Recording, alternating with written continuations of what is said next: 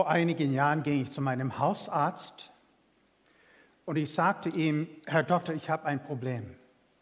Es ist meine Frau. Ich glaube, sie hört nicht mehr richtig. Und er war sehr betroffen, wie ich betroffen war. Er gab mir einen Tipp, den ich sofort umsetzte, als ich nach Hause kam. Ich kam nach Hause, meine Frau war in der Küche und rührte irgendetwas am, am Herd mit ihrem Rücken zu mir.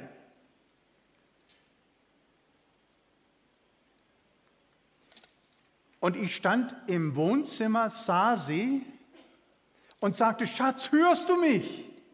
Überhaupt keine Reaktion. Sie rührte weiter. Ich war erschrocken, bin an die Türschwelle zur Küche hingegangen und sagte ganz laut, Schatz, hörst du mich? Überhaupt keine Reaktion. Da war ich richtig ängstlich und bin dann ganz nah an sie herangeschlichen von hinten und sagte ganz laut in ihr Ohr hinein, Schatz, hörst du mich? Und daraufhin wandte sie sich mich entgeistert zu und sagte, ich habe dir schon dreimal gesagt, dass ich dich höre. Worin liegt das Problem?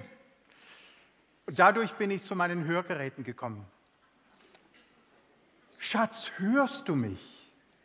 Nun, gesetzter Fall, das bin ich nicht nur mit meiner Frau, sondern das ist die Person Jesu, die dich heute persönlich anspricht. Und wenn, du musst wissen, wenn du ein Mensch bist, wenn du heute am Leben bist, dann bist du die große Leidenschaft Gottes. Du bist ein ganzer Christus wert. Er hat sein Leben für dich gegeben. Du bist ein Schatz in den Augen Gottes. Und so will Gott heute Morgen dir fragen, Schatz, du bist ein Schatz. Hörst du mich? Hörst du mich? Denn darum geht es hier heute Morgen in der Verkündigung. Wer eine Bibel dabei hat oder auf seinem, ähm, auf seinem Handy hat, der darf die Textstelle aufschlagen aus Lukas Kapitel 8, Vers 1 und dann Vers 4 bis 15. Schatz, hörst du mich? fragt uns Jesus heute Morgen. Und es begab sich danach, dass er durch Jesus und seine Jünger durch Städte und Dörfer zog und predigte und verkündigte das Evangelium vom Reich Gottes. Und die zwölf waren mit ihm. Vers 4. Und als nun eine große Menge beieinander war und sie aus den Städten zu ihm eilten, redete er mit ihnen, zu ihnen in einem Gleichnis. Es ging ein Seemann aus zu sehen seinen Samen, und indem er säte, fiel einiges auf den Weg und wurde zertreten. Und die Vögel unter dem Himmel fraßen es auf. Und einiges fiel auf den Fels und als es aufging, verdorrte es, weil es keine Frucht, Feuchtigkeit hatte. Und einiges fiel mit unter die Dornen und die Dornen gingen mit auf und erstickten es. Und einiges fiel auf gutes Land und es ging auf und trug hundertfach Frucht. Als er das sagte, rief er, Schatz, hörst du mich? Da fragten sie ihn aber, seine Jünger, was das Gleichnis bedeute. Er aber sprach, zu euch ist gegeben, dass die Geheimnisse des Reiches Gottes zu verstehen, den anderen aber in Gleichnissen, damit sie es nicht sehen, auch wenn sie es sehen, und nicht verstehen, auch wenn sie es hören. Das Gleichnis aber bedeutet dies, der Same ist das Wort Gottes, das Evangelium, die aber auf dem Weg, das sind die, die es hören, danach kommt der Teufel und nimmt das Wort aus ihren Herzen, damit sie nicht glauben und selig werden.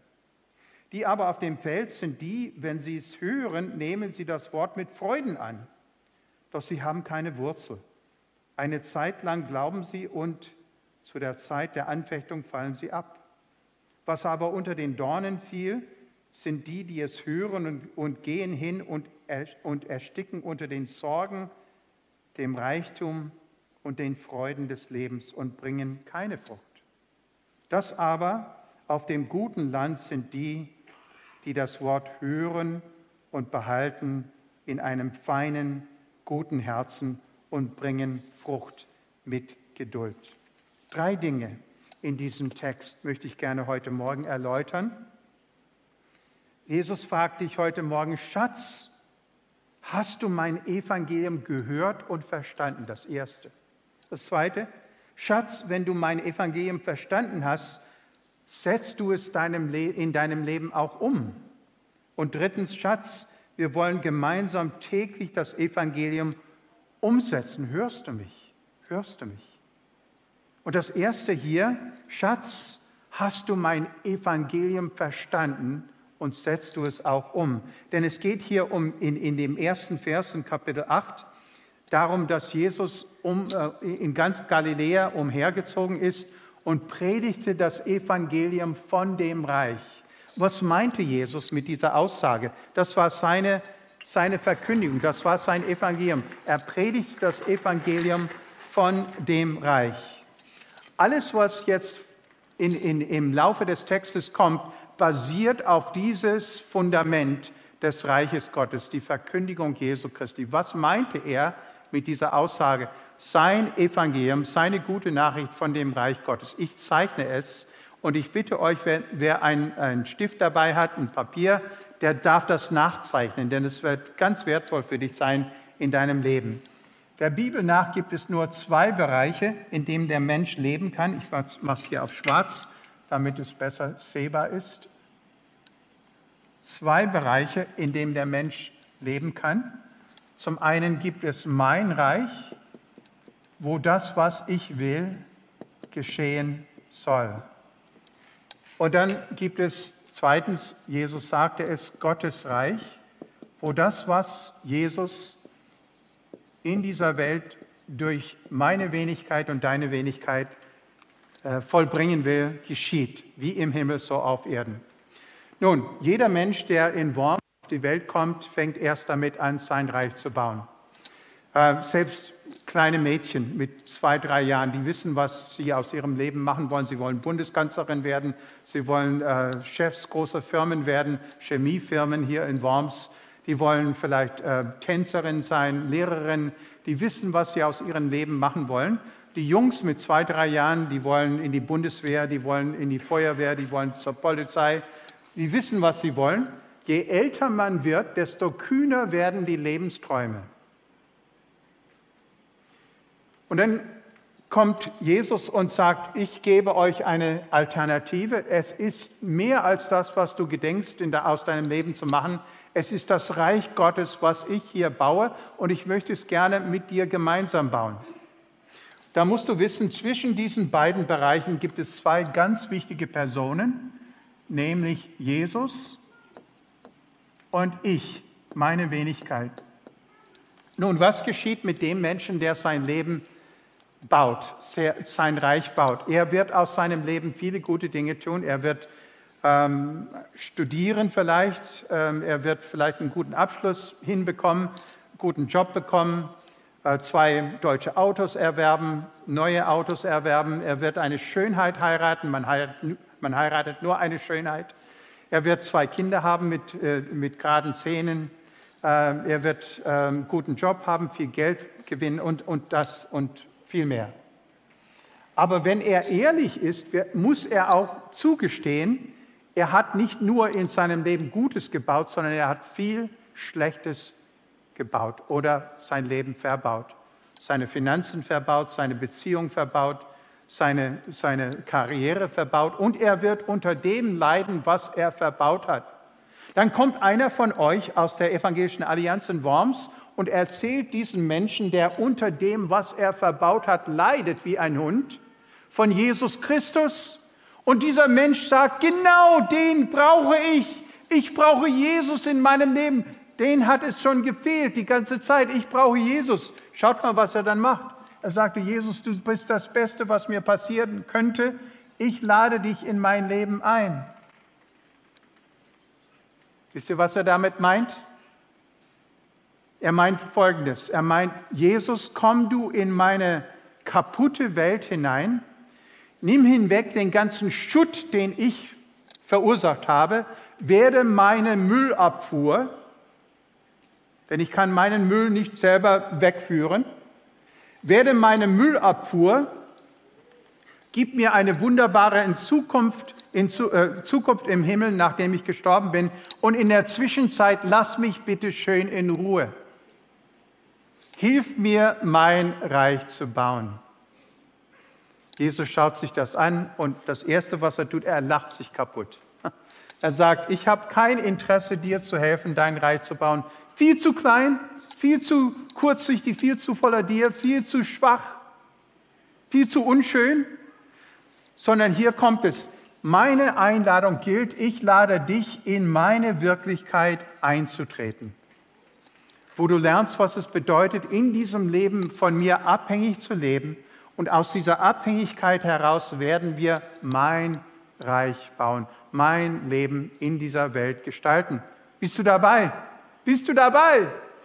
Das ist der Mensch hier in Worms, der ist der religiöse Mensch, der sagt, ich brauche Gott in meinem Leben, ich brauche Jesus in meinem Leben, denn er ist für mich nützlich. Er ist nützlich.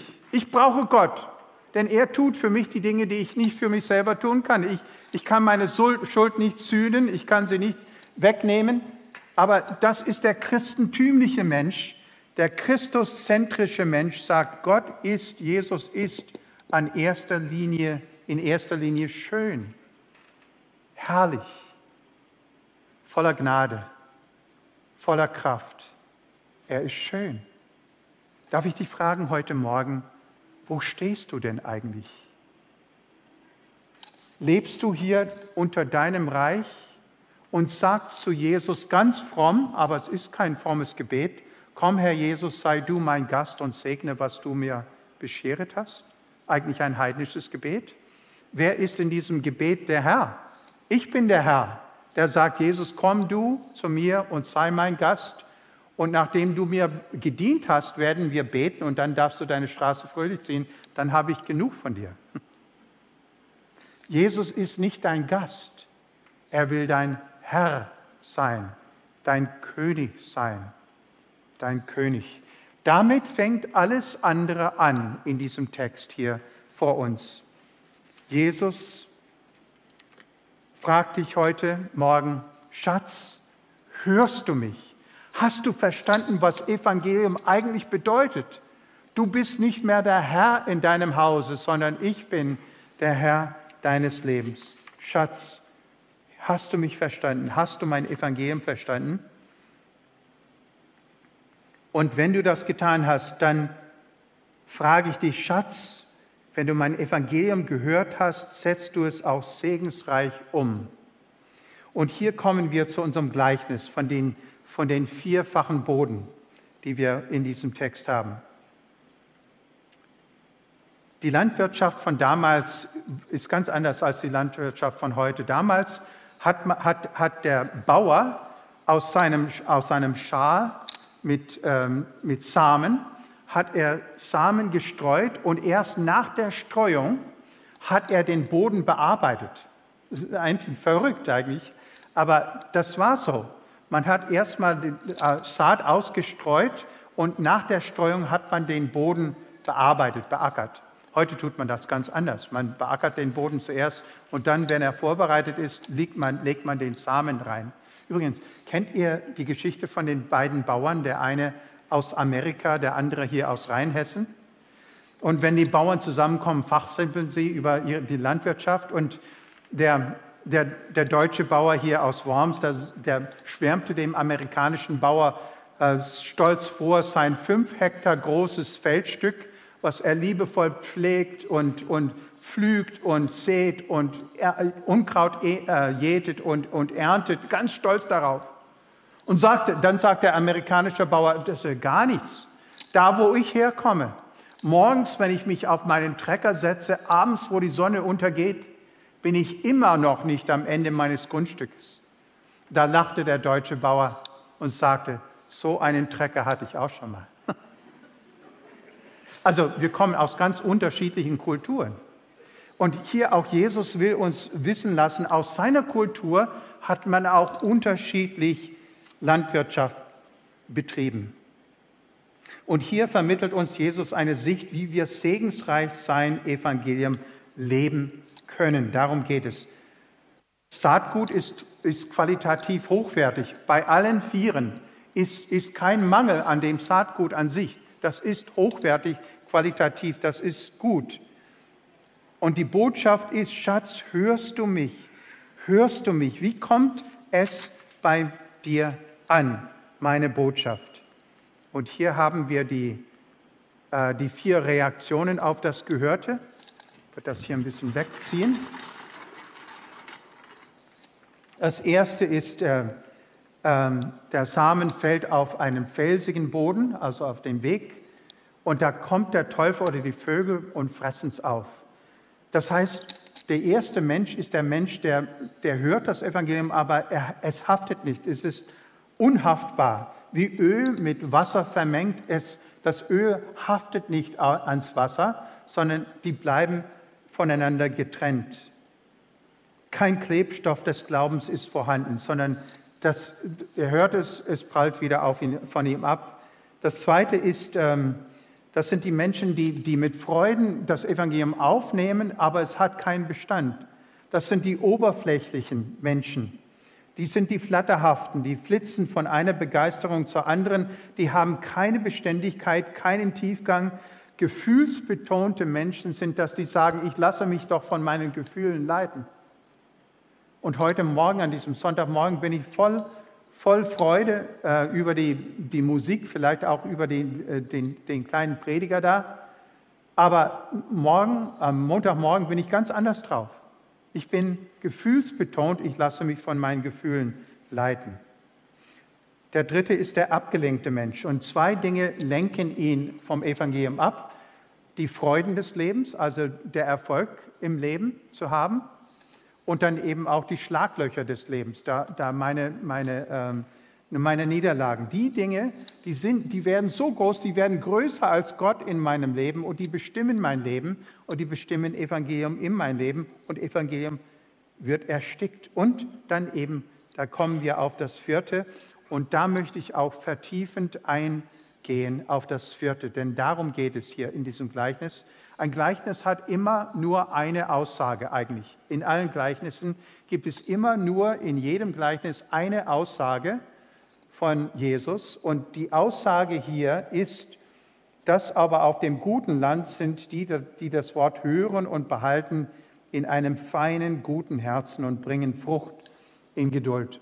Bringst du aus dem, was du ergriffen hast, bringst du aus deinem Glauben heraus gute Frucht? Jesus fragt dich heute Morgen, Schatz, hörst du mich? Hörst du mich? Was machst du mit dem, was ich in deinem Leben geworden bin? Übrigens, Jesus predigte von dem Evangelium, von dem Reich. Das sagte er in der dritten Person, meinte sich selbst in der Erstperson. Denn er war der König dieses Reiches. Also wer, wer Evangelium in sich aufnimmt, der nimmt den König des Reiches in sich auf. Christus an sich. Der Prüfstein des Evangeliums ist, wie wir es umsetzen. Die deutsche Sprache ist reich an Verkündigung. Das sind Wörter, die miteinander verwandt sind, zum Beispiel hören und gehorchen, Vertrauen und Treue. Wer gehört hat, der wird unweigerlich gehorchen wollen. Hören und Gehorchen sind sprachlich verwandt. Oder Vertrauen führt zur Treue. Wenn du Treue an den Tag gelegt hast, dann heißt das, dass du Vertrauen gewonnen hast. Also die deutsche Sprache ist wunderbar. Eine bildhafte Sprache äh, schlechthin. Kennst du das, äh, den Missionsbefehl Matthäus 28? Kennst du die Stelle, wo Jesus sagt, und lehret sie alles, was ich euch gesagt habe? Lehret sie alles, was ich euch gesagt habe, befohlen habe? Kennt ihr diese Stelle, diese Aussage Jesu? Wisst ihr, dass das nicht im Text steht? Es steht nicht im Text. Jesus hat nicht gesagt, lehret sie alles, was ich euch befohlen habe, sondern lehret sie halten. Bringt ihnen die Umsetzung bei. Erst wenn sie es umgesetzt haben, haben sie es eigentlich gelernt, haben sie es verinnerlicht. Es geht nicht darum, dass du ein Bekenntnis abgibst, ohne dass es in deinem Leben Leben gefunden hat und lebendig ist. Jetzt werde ich dich fragen, äh, wenn du, wenn du 40 Jahre oder, oder jünger bist, darf ich einfach deine Hand sehen? 40 Jahre oder jünger? Ja, das sind ehrliche Häuter hier. Schön. Die anderen sind über 40 Jahre alt. Ich werde jetzt einen Namen nennen, den ihr, die ihr gerade die Hand gehoben habt, unter 40 diesen Namen nicht kennt.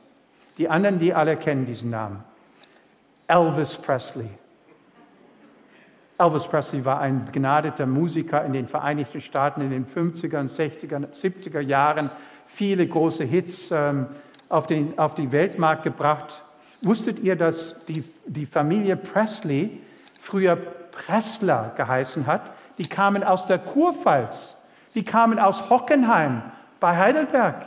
Das sind Deutsche, das sind fast, fast Rheinhessen, Kurpfälzer.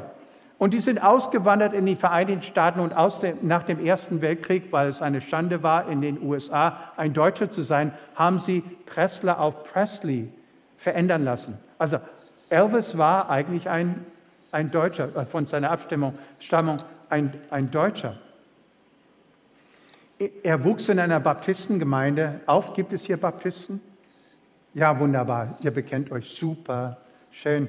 Ähm, er wuchs in einer Baptistengemeinde auf, wo es in dieser Baptistengemeinde jeden Sommer eine Sommerlager gegeben hat. Und da wollten alle Jugendliche hin. Da gab es schöne Mädels und tolle Musik, Spirituals und Gospels. Und da alle, alle jungen Menschen, die wollten aus dieser Baptistengemeinde auf die Sommerlager gehen. Aber es gab ein Problem oder ein, ein großes Hindernis für viele. Man musste ein Gebühr bezahlen, um sein Kind auf die Sommerlager zu schicken. Und es gab einige in dieser Baptistengemeinde bei Memphis, Tennessee, die arm waren, Familien, die die Mittel nicht hatten, um ihre Kinder auf die Sommerlager zu schicken. Da fiel es der Gemeindeleitung, das sind Gemeindeleiter hier, wahrscheinlich ja, der, nee, aber ihr seht, ihr, ja, ihr kommt mir als Leiter vor, ähm, ihr seid maskierte Leiter, ja. Ähm, da fiel es der Gemeindeleitung der Baptistengemeinde in Memphis, Tennessee, eine geniale Lösung ein. Nämlich, die haben gesagt, wenn ein Kind 350 Bibelverse auswendig lernen kann, dann darf es umsonst auf die Sommerlager gehen. Elvis Presley ist fünf Jahre hintereinander umsonst auf die Freizeit gegangen. Er hat jedes Jahr 350 Bibelverse auswendig gelernt. 1700 Bibelverse. Das sind zwei Bibelverse mehr, als Hilmar Schulze es äh, verinnerlicht hat. Unglaublich, das Bibelwissen von Elvis Presley. Und wisst ihr, was, ein, was für eine Auswirkung dieses Bibellesen auf sein Wissen hatte, auf sein Leben hatte? So viel. Eine Null ohne Rende. Es hat sein Leben überhaupt nicht berührt. Es geht nicht darum, dass du viel über Gottes Wort weißt sondern es geht darum, dass du das, was du weißt, umsetzt, dass es lebt, dass man sehen kann, dass man es erfahren kann, dass man es abnehmen kann, ablesen kann anhand deiner, deines Gehorsams. Schatz, wir wollen gemeinsam täglich das Evangelium umsetzen. Hörst du mich?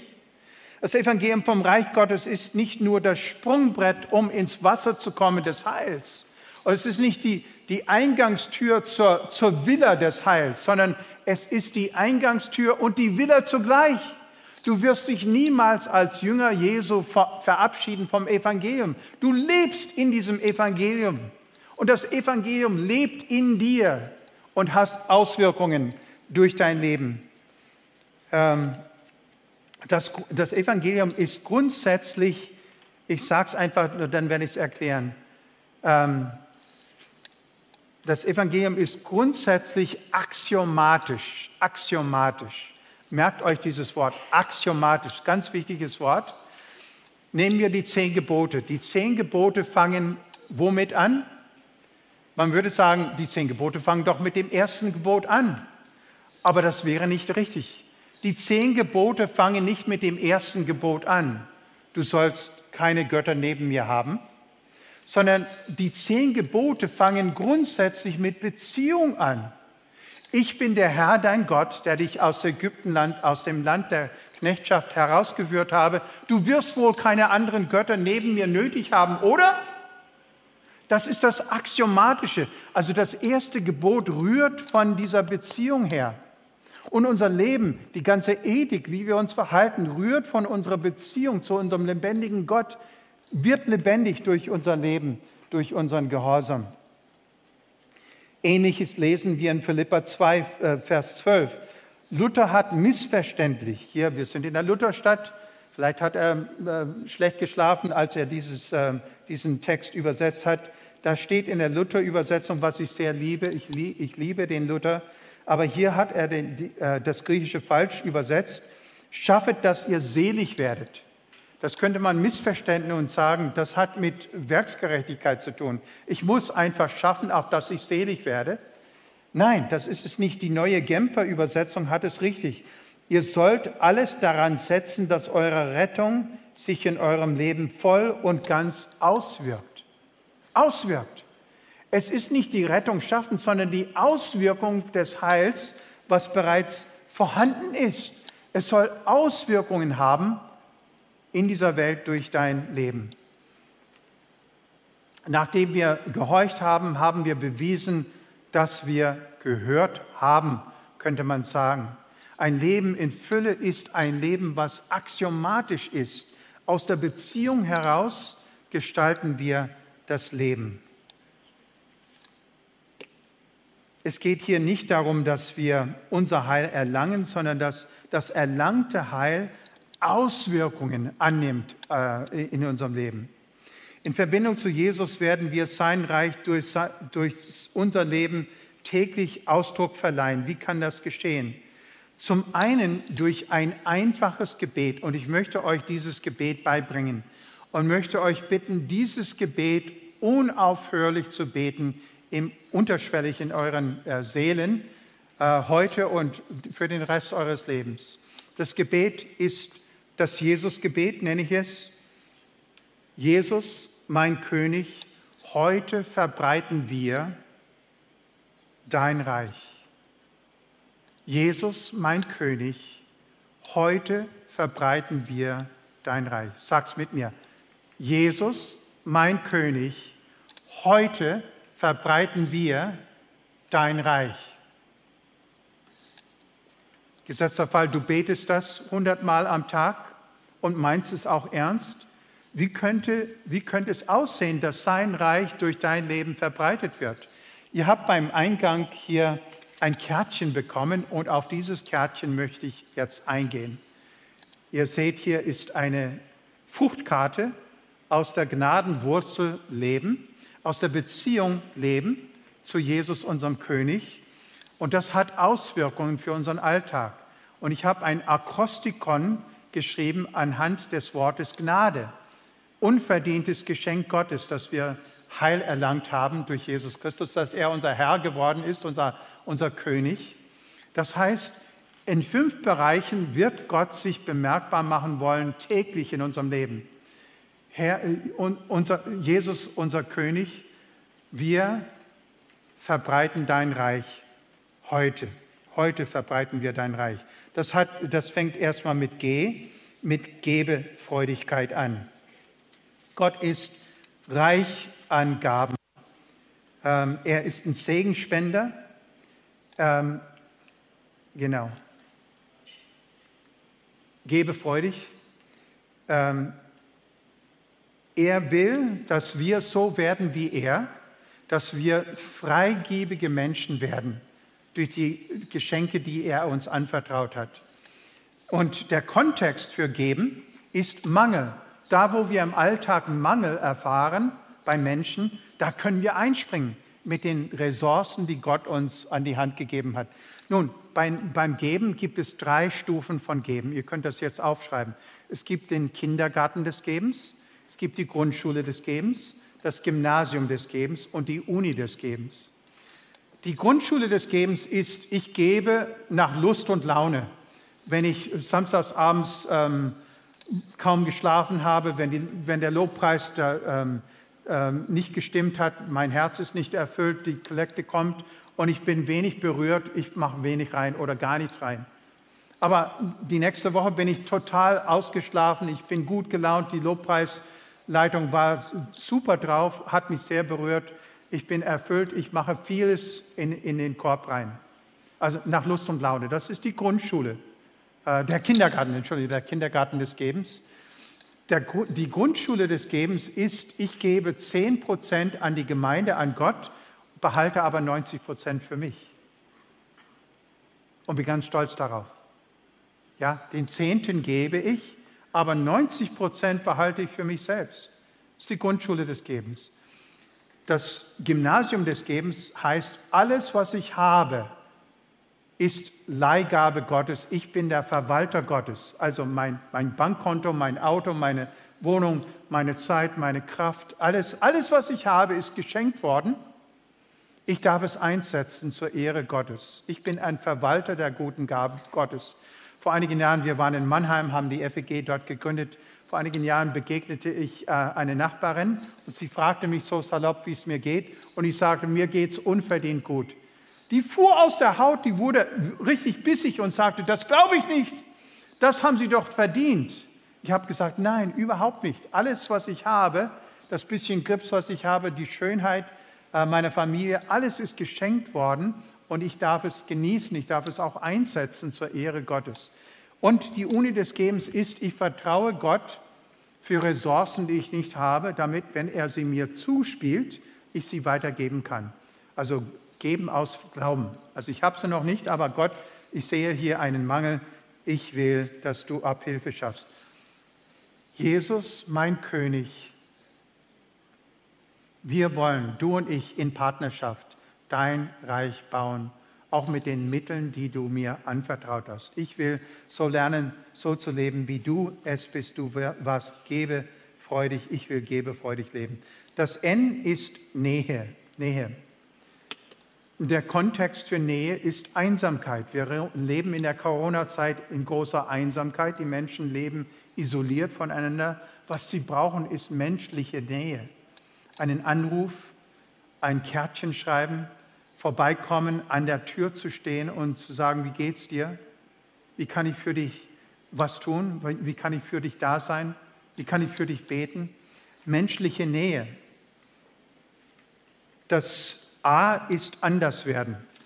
Wenn ich Geburtstag habe, kommen oftmals Menschen auf mich zu und die gratulieren mir. Und dann sagen sie einfach sehr verlegen, ach, bleib Dietrich, du bist ja so gut, bleib so, wie du bist. Und wenn meine Frau das hört, dann geht sie grundsätzlich an die Decke und sie sagt, nein, der nicht, soll nicht so bleiben, wie er ist, der soll sich verändern. du sollst nicht so bleiben, wie du bist, sondern Gott will dich weiterbringen. Du sollst Christus ähnlicher aussehen im, im Vergleich zu, zum letzten Jahr, mehr in diesem Jahr als letztes Jahr. Er will dich verwandeln. Und der, der gefundenes Fressen für Menschen, die verändert werden wollen, ist die Kritik, die an mich herangetragen wird von Menschen, die mich gut kennen. Kritik und Irritationen. Wo werde ich kritisiert? Das nehme ich nicht als als äh, böse an, sondern das nehme ich als Geschenk Gottes an, denn da will Gott mich an dieser Stelle verändern. Bist du ein mutiger Mensch? Ich sehe mutige Augen hier. Ich sehe mutige Augen hier. Ich mute euch eine Herausforderung zu. Ihr geht in der kommenden Woche auf drei Menschen zu, die, die äh, euch gut kennen, persönlich gut kennen. Und zu allen dreien stellst du die gleiche Frage. Die Frage ist dieses. Schreibt sie auf wenn du Gott wärest und die Möglichkeit hättest, eine Sache an mir zu verändern, was wäre die? Und alle drei Antworten werden wahrscheinlich in die gleiche Richtung gehen. Wisst ihr, was das sind? Die Antworten sind Anweisungen Gottes, damit du lernst, anders zu werden an dieser Stelle. Anders werden. Das D ist dienen. Und der Kontext für dienen, und dienen ist immer ein Zeichen der Reife. Ich darf mich selbst loswerden, ich muss mich selbst loswerden, um mich auf andere Menschen einzustellen und ihnen zu helfen durch die Kraft, die Gott mir gegeben hat. Der, der Kontext für dienen ist, wir lernen in der Hilflosigkeit der Menschen. Die brauchen Hilfe. Ähm, das kann spontan sein, das kann äh, überlegt sein, aber die Hilflosigkeit der Menschen ist ein Zeichen, dass ich da reingehen darf mit den Mitteln, die ich habe. Und das Letzte ist natürlich Evangelium. Gute Nachricht, gute Nachricht. Und die gute Nachricht stellt sich immer dort ein, wo wir schlechte Nachricht hören von unseren Mitmenschen. Schlechte Nachricht ist das Packende des Evangeliums. Wenn wir schlechte Nachricht hören, dann können wir reingehen und sagen, oh, ich habe eine gute Nachricht in deiner schlechten Nachricht. Gott kennt dich. Du, bist, du meinst, du bist an einem Tiefpunkt angelangt? Gott kennt einen noch tieferen Punkt. Aus Liebe zu dir ist er diesen noch tieferen Punkt gegangen, um dein Herz zu erobern. Man kann Evangelium verbreiten durch das Schlechte, was wir oftmals in unserem, ähm, in unserem Leben mitbekommen durch ähm, Gespräche. Das Evangelium heißt, da ist ein Stellvertreter. Er hat meinen Tod, er ist in meinen Tod reingegangen mein Tod an meiner Stelle gestorben, Stellvertretung, damit ich vermittelt bekomme sein Leben, was unkaputtbar ist. Er stirbt meinen Tod, auf dass ich seine Auferstehung und seine neue Qualität des Lebens haben kann. Stellvertretender ähm, Einsatz Jesu Christi an meiner Stelle. Und das hat jetzt letztens auch mit dieser Frucht zu tun. Das ist ein Rettich. Kennt ihr Rettich? Ja, natürlich kennt ihr Rettich. Ich werde am, am, am Ausgang des Gottesdienstes, wir werden zwei Leute haben, die euch Rettich servieren in kleinen Stücken. Denn der Chef, der Chefkoch unter uns der kalten Küche, Hilmar Schulze, hat ein Rettich oder Rettiche für euch vorbereitet. Ihr, jeder bekommt einen Zahnstecher und ihr nehmt den, ein, den Zahnstecher und stecht in den Rettich rein und nehmt einen Stich und ihr werdet von heute ab immer daran erinnert werden, mein Leben geht darum, mehr rett ich. Mehr rett ich. Gott hat mich in dieser Welt hineingesetzt, um mehr Menschen zu retten in seinem Namen. Mehr rett ich, mehr rett ich. Ist wunderbar. Jedes Mal, wenn du Rettich zu dir nimmst, wirst du daran denken, das ist Auftrag Gottes in meinem Leben. Mehr rette ich. Darf ich jetzt zum Schluss fragen, ist es gut, Jesus in unsere Pläne mit einzubeziehen? Wir haben gerade ein gutes neues Jahr begonnen. Ist es gut, Jesus in unsere Pläne mit einzubeziehen? Und die Antwort ist natürlich nein. Gott will nicht in deine Pläne mit einbezogen werden. Deine Pläne auch für dieses Jahr sind viel zu kurz gedacht, viel zu klein, viel zu unschön, viel zu voller dir, sondern Gottes Wille ist, dass du dich in seine Herrschaft, seine Herrschaft unterstellst. Und deswegen werden wir am Ende des Gottesdienstes hier beim Ausgang und, und, und vorne beim Ausgang diese Zeichnung stehen haben. Und wir bitten dich einfach mal, wenn du rausgehst, und das wird auch gereinigt, einfach die Unterschrift erteilen, damit du zum Ausdruck bringen, bringen willst. Äh, ich, es geht nicht darum, dass ich Jesus missbrauche für meine Pläne, sondern ich will mich ganz und gar auf seine Pläne einstellen. Und da bleibt es mir noch, noch übrig, im Namen Jesu dich zu fragen, Schatz, hörst du mich? Und wie kann ich wissen, dass du mich gehört hast? Gnade, jeden Tag leben. Jesus, mein König, wir verbreiten dein Reich heute. Amen.